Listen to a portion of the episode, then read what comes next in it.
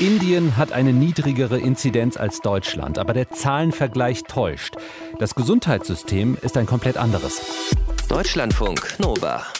Kurz und heute mit Ralf Günther. Nochmal mehr Neuinfektionen in Indien. Mittlerweile mehr als 200.000 Tote durch Covid-19, wobei das nur die offiziellen Zahlen sind. Die Dunkelziffer ist wohl um einiges höher. Gleichzeitig fehlt Sauerstoff in den Kliniken. Es sind keine Betten mehr frei. Menschen sterben vor den Krankenhäusern.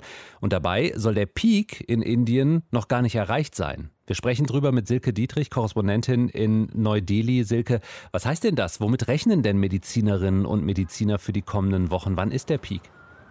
Also jetzt auf keinen Fall, weil die Zahlen einfach immer noch stetig nach oben gehen. In den letzten sieben Tagen hatten wir mindestens jeden Tag mehr als 300.000 Neuinfektionen, mehr als in jedem anderen Land der Welt.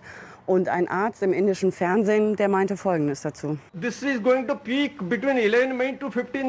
Peak, Mitte Mai rechnen wir damit. Dann werden wir dreimal oder viermal so viele Patientinnen und Patienten haben. Wir brauchen dringend Sauerstoff, wirklich ganz dringend. Sonst werden hier noch viel mehr Menschen sterben. Otherwise we cannot save patients.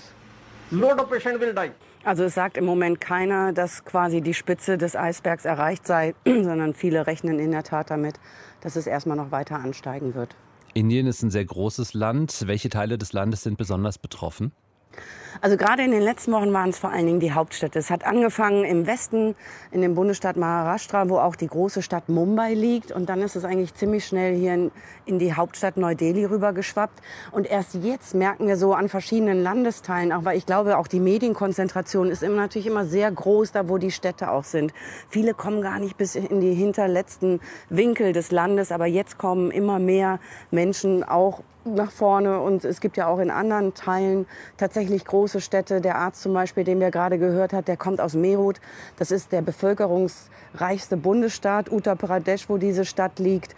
Auch da kommen die Krankenhäuser mittlerweile an ihre Grenzen. Man kann jetzt nicht sagen, dass das es ist eher wie so ein Flickenteppich. In der Tat ist es noch eher die großen Städte, auch im Süden, in Bangalore aber äh, ja, es scheint sich auf jeden Fall ganz schön heftig auszubreiten, gerade in Indien. Hm. Die Städte sind ja äh, dicht bevölkert. Masken tragen, Abstand halten, Hygiene, das sind äh, vielleicht auch einfach Regeln, die in manchen Teilen des Landes gar nicht einhaltbar sind?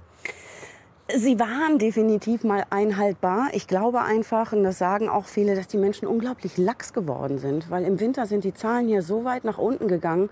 Ich war in der Zeit im Süden von Indien viel auf den Dörfern unterwegs und da haben die meisten zu mir gesagt, ja, Corona mag sein, dass das hier mal war, aber bei uns hat sich eigentlich keiner angesteckt. Hier ist auch keiner gestorben. Ich glaube auch gar nicht so richtig an Corona. Da hat auch kaum einer eine Maske getragen. Und dann kam es eben ehrlich gesagt zu so richtigen Superspreader-Events, die dann von der Regierung auch zugelassen wurden.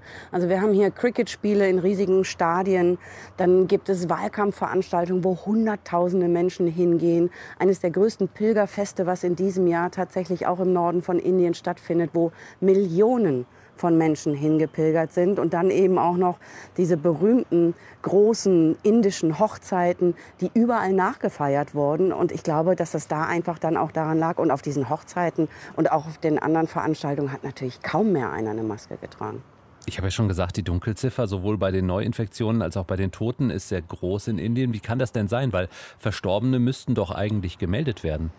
Ja, aber man weiß nie, woran sie gestorben sind. Man weiß ohnehin, nehmen wir mal jetzt Corona außen vor, 80 Prozent der Menschen, die hier sterben, da gibt es keine Todesursache. Jetzt bei Corona versucht man das natürlich, aber dann werden vor allen Dingen die Leute dann gezählt, die in den Krankenhäusern sind. Die, die zu Hause gestorben sind und vielleicht noch nicht mal einen Corona-Test hatten oder auch die einen hatten, da habe ich zumindest jetzt mal hier von einem Beerdigungsinstitut gehört, da steht dann einfach dahinter normal. Man muss sich das einfach so vorstellen, dass das Gesundheitssystem in Indien definitiv viel, viel schlechter ist als jetzt bei uns in Europa oder in Deutschland. Ganz viele Leute fragen mich auch immer und sagen, ja, aber bei euch sind die Inzidenzwerte doch gar nicht so hoch. Aber das Gesundheitssystem kommt hier so schnell ans Limit. Selbst wenn ich normalerweise einen Unfall auf der Straße habe, kann ich mir noch nicht mal sicher sein, dass eine Ambulanz kommt. Und eine Reporterin, die hier wirklich seit einem Jahr die Corona-Folgen beleuchtet, die hat jetzt ihren Vater verloren und die erklärt das noch mal ganz gut, wie schwierig das von Anfang bis Ende ist, hier überhaupt Hilfe zu bekommen. Erst haben wir keinen Krankenwagen bekommen, erzählt sie. Dann kam einer und da war nicht einmal das Nötigste drin. Sogar das Beatmungsgerät ist ausgefallen. Ich musste betteln, damit er ein Intensivbett bekommt. Und als wir dann zum Krematorium gegangen sind, gab es dort keine einzige freie Stelle mehr. Es kam zu einem schlimmen Streit und das, um jemanden Lebewohl sagen zu können, den du sehr geliebt hast just to say goodbye to somebody you've loved. Silke, was ist mit Hilfe aus dem Ausland?